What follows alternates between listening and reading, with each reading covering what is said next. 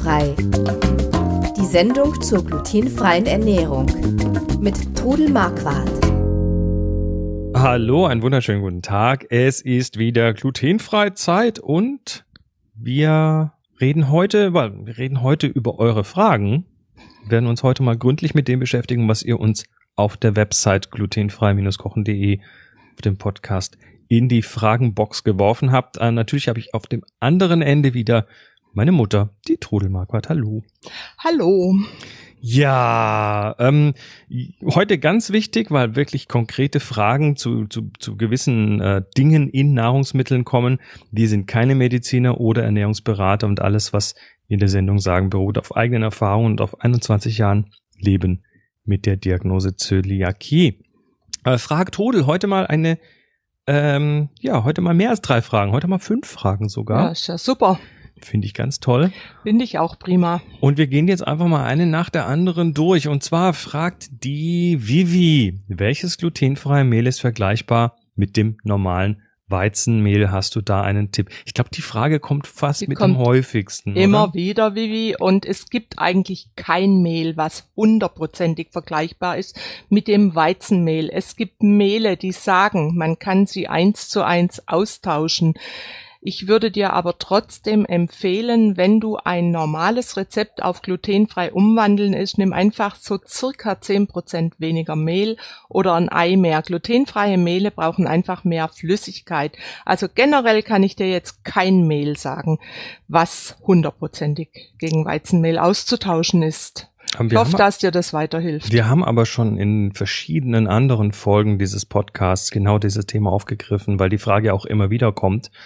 Und ich glaube, am Ende, äh, nachdem ich das jetzt ja auch schon ein paar Mal gehört habe, glaube ich, am Ende ist es einfach auch wichtig, ähm, die Dinge auszuprobieren und sich zu trauen, mal ja. auszuprobieren und dann vielleicht auch mit der Zeit, da entwickelt sich ja eine Erfahrung, da kriegt man ja auch ein Gefühl dafür, wie, wie klebrig der Teig sein muss, damit ja, er nachher gut wird. Wie ein so Tipp, also es gibt spezielle Mehle für Kuchen, es gibt Mehle für Hefeteig äh, es ist immer ratsam, diese Mehle dann auch für den entsprechenden Teig zu nehmen und dann mit der Flüssigkeit herantasten an das Endergebnis. Die Teige immer zuerst mal etwas weich machen, dass sie Zeit zum Nachquellen haben. Das, das ist wichtig? Ja, das ist wichtig. Das, das, braucht einfach länger. Ja. Weil, weil, ja, weil dann der Teil. Und wenn du ihn gleich so machst, dass du ihn zum Beispiel ausrollen kannst genau. und er dann noch nachquillt, dann ist er trocken. Vielleicht hilft dir das ein bisschen weiter. Ich schaue gerade nach. Also wir haben, wir haben zum Thema Ersetzen, ähm, da hat, da hat zum Beispiel in Folge 95 von diesem mhm. Podcast hat zum Beispiel Marion gefragt, ähm, dass sie beim Stollen das Mehl ersetzen will und da haben wir zum Beispiel schon mal über das Thema geredet. Also vielleicht findet sich da ja das eine oder andere auch noch im Podcast an anderer Stelle. Ja, ich denke schon.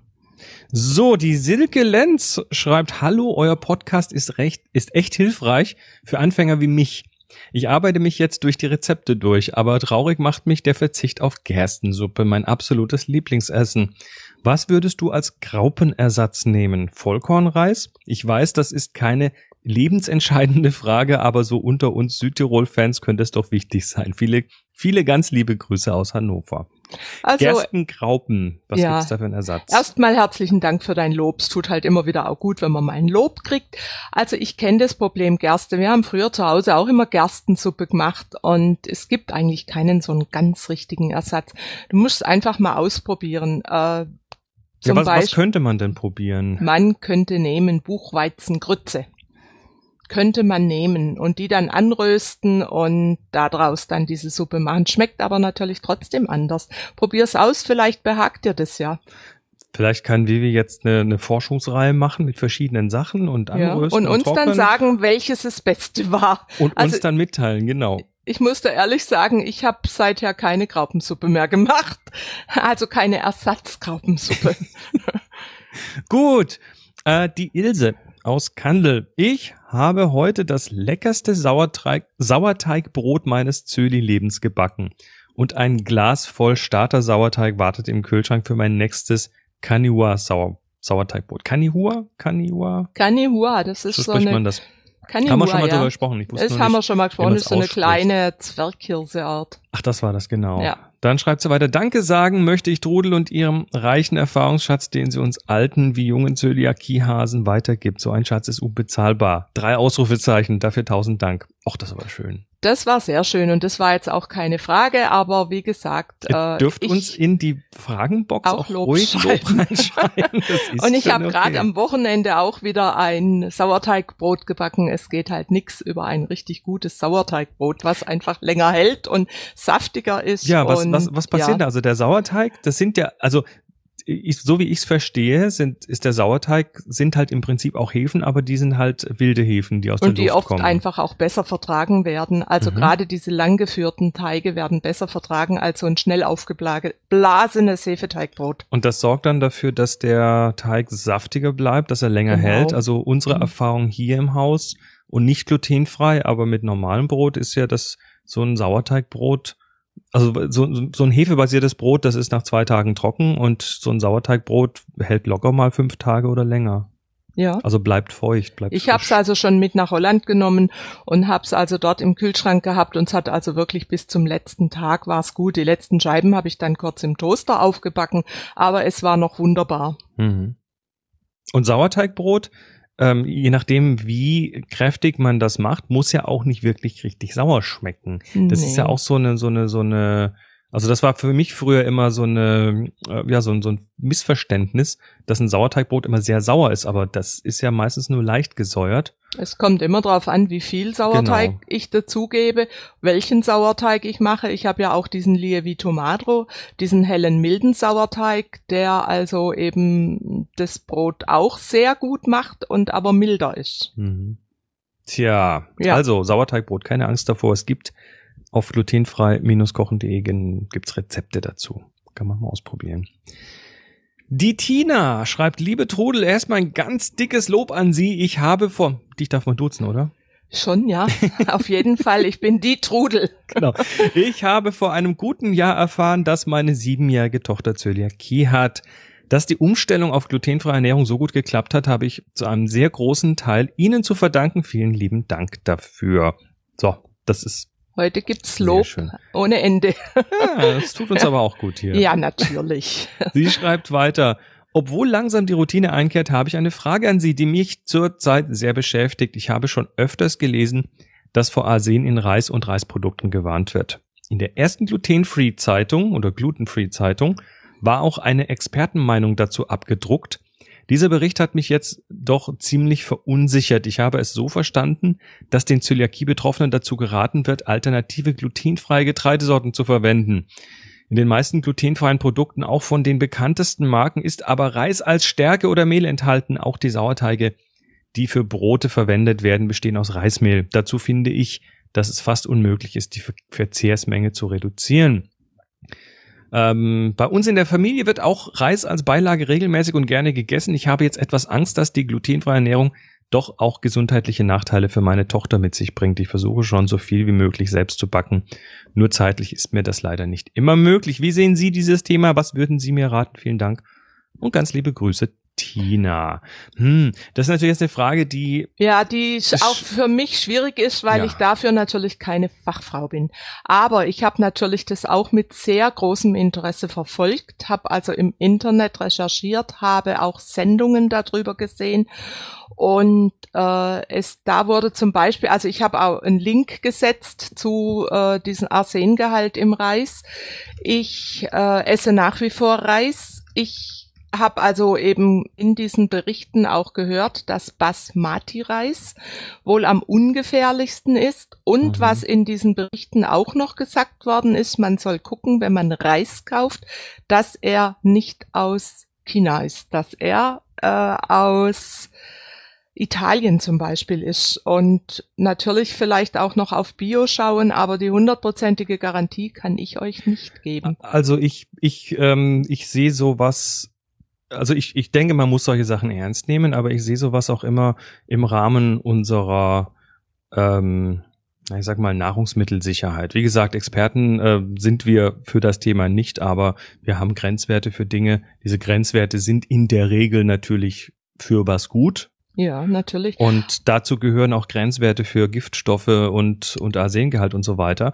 Das andere ist, ähm, es gibt ja Bevölkerungs, äh, es gibt es gibt ja Völker, die, Von die Reis hauptsächlich leben. Reis essen und von Mhm. Reis leben. Also da wäre ich jetzt einfach mal etwas vorsichtig, weil es ist natürlich relativ schnell irgendwie Das der Teufel Problem- an die Wand gemalt und und ähm, es werden auch immer wieder Sachen als super giftig bezeichnet, aber eben Mhm. auch nur von ähm, Teilen der Bevölkerung, die äh, also ich ich persönlich muss sagen, dass unsere Lebensmittelgesetze schon auf wissenschaftlichen Grund, Grundsätzen basieren. Ja. Und Problem beim Reis in der Regel kann man sich darauf auch verlassen. Wir Ja, haben klar. das, wir haben die besten und sichersten Nahrungsmittel, äh, die wir je hatten heute. Da bin Ja. ich 100 Prozent davon Also ich überzeugt. denke, wenn ich mir überlege, was wir in der Kindheit abgekriegt haben, da ist äh, grundsätzlich das Gemüse auf dem Markt Hm. in Zeitungspapier eingewickelt worden. Irgendwann hieß es dann, die Druckerschwärze ist gefährlich. enthält Blei. Ja, also wie gesagt, ich bin schon sehr dafür,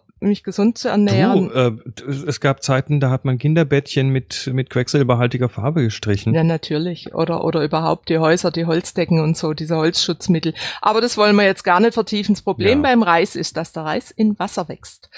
Und dass der, gerade diese Felder in China und so, dass das äh, Wasser einfach giftig ist. Und Nee, der ja, Reis das äh, eben aufnimmt. Wasser ist nicht Wasser ist Nein, nicht giftig, aber das, sondern äh, was da eben reinkommt in das Wasser. In China gibt's ja wahnsinnig viel Smog und, und äh, Dinge, die nicht gut sind. Und wenn die dann im Wasser auf den Reis übergehen, ist das mit Sicherheit nicht gut. Natürlich, aber nochmal, man Ja. muss das alles wirklich mit mit etwas ähm, mit mit wenig Panik sich anschauen, sondern mit mit äh, fundierten Hintergründen. Das Also, ist auch wichtig. Meine Regel ist alles in Maßen, aber nicht alles aufgeben. Natürlich nicht. Die Sandra. Hallo Trudel, ich bin etwas verwirrt in Bezug auf Kartoffeln. Ich war immer der Annahme, dass diese ohne Gluten seien. Ich hatte jetzt aber von Dr. Frohbös ein Video auf YouTube gesehen, in dem er sagt, dass Kartoffeln durch Fett doch Gluten entwickeln können. Hast du da Erfahrung mit, beziehungsweise schon einmal was drüber gehört? Also ja, ich, das ist, geht so in eine ähnliche Richtung. ja, genau. Ich würde sagen, das ist also der größte Quatsch, den ich seit langem gehört habe. Kartoffeln sind glutenfrei und Kartoffeln können nicht durch glutenfreies Fett Gluten entwickeln, auch nicht durch die Hitze. Also äh, ich esse liebend gerne Kartoffeln, ich esse gerne Bratkartoffeln, ich esse gerne Pommes frites. Wichtig ist, dass wenn, wenn du jetzt irgendwelche Fertigsachen aus Kartoffeln kaufst, da musst du darauf achten, ob Gluten drin ist. Aber die Kartoffel als solche ist glutenfrei. Lass dich da nicht verrückt machen. Ja, ich versuche auch gerade Also, Naja, was das, das Ding Ja, ist, das Ding äh, ist natürlich, dass, dass heute, dass heute es viele Plattformen gibt, auf denen ja, auch viel erzählt werden kann. Wir haben hier einen Podcast, wir haben auch eine Plattform und Ja, uns hören auch ein paar Leute zu. ja. Und wir Und- sind eben auch keine Fachleute dafür. Und wir, wir sind deshalb aus diesen Gründen auch immer extrem vorsichtig, ähm, jetzt plötzlich einen Teufel an die Wand zu malen, der da vielleicht nicht ist. Ähm, aber es Mhm. gibt halt viele, die das tun und ähm, unter Umständen möglicherweise Leute, die mit diesem Thema nicht viel zu tun haben oder sich Ja. nicht mit dem Thema auskennen. Wir haben, äh, ich meine, guck dir doch deine eigene Krankengeschichte an. Ja, Bis natürlich. bei dir die Zöliakie diagnostiziert wurde, hat es wie viel äh, Jahre zu Doktoren gehen gedauert? Drei? Oh, mal, ich würde mal sagen, mindestens 45.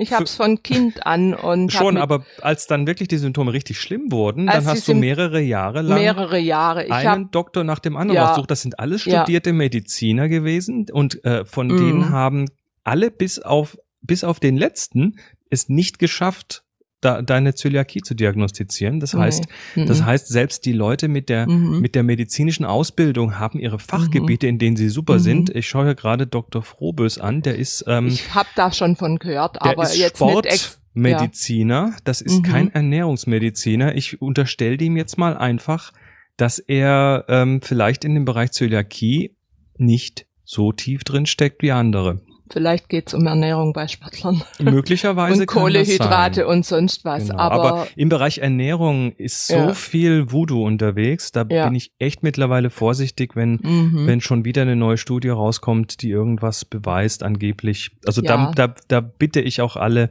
um um ein bisschen Vorsicht, weil an der Stelle ist echt viel unterwegs, was mhm. ich will jetzt dem Dr. Frobis nichts Böses Nö. unterstellen, der hat es, der meint das sicher gut, aber ähm, ein Sportmediziner und ein Ernährungswissenschaftler sind halt nochmal zwei unterschiedliche Dinge. Ja, ich bin zum Beispiel kürzlich gefragt worden von einer Bäckerin, die in der Bäckereischule in der Schweiz gehört hat, dass man Fett, in dem glutenhaltiges frittiert ist, nur filtern muss und dann könnte man es für glutenfreies nehmen. Und das sind die Fachleute, die das sich mit Brot Gluten auskennen. Das Gluten würde durch die Hitze ja. zerstört und Leute, das stimmt einfach nicht. Ja, also insofern, mhm.